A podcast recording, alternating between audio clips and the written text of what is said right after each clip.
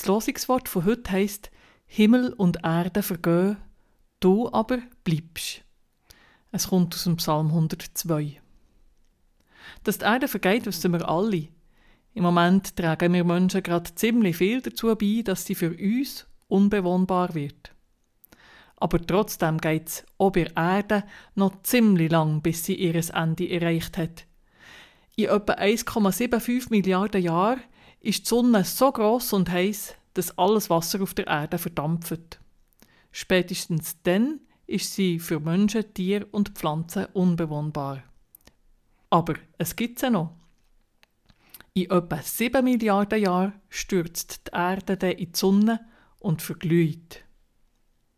Vorher kann es passieren, dass die Erde mit einem grossen Himmelskörper zusammenstößt oder in ein schwarzes Loch geratet. Aber auch das ist eher im Bereich von Milliarden Jahren.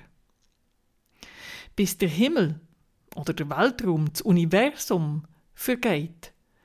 Das geht noch so unvorstellbar lang, dass ich dazu keine Zahlen gefunden habe.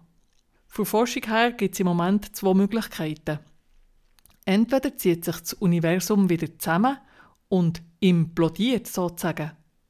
Oder das Universum dehnt sich immer weiter aus, bis am Schluss nur noch gleichmäßig verteilter Strahlenbrei da ist.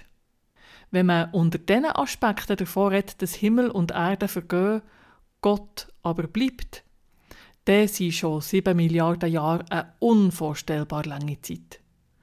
Und wenn man wirklich davon ausgeht, dass Gott ewig ist, dann gibt das mir jedenfalls irgendwie ein grosses Gefühl von Geborgenheit in all diesen unvorstellbar langen Zeiträumen. Probleme, die ich nicht weiss, wie lösen, kommen mir auf Mal klein und unbedeutend vor. Aber das, was mir Freude macht, wird deswegen nicht weniger wichtig. Es dünkt mir sogar jedes Lachen und jedes fröhliche Herz trägt ein bisschen dazu bei, dass die Unendlichkeit schön und hell ist. Vielleicht ist gerade das das Geheimnis von Gott. Wenn wir uns verbunden fühlen mit Pflanzen, Tieren, anderen Menschen auf diesem Planet, dann trägt uns das. Dann gibt das Kraft und Mut für einen nächsten Schritt.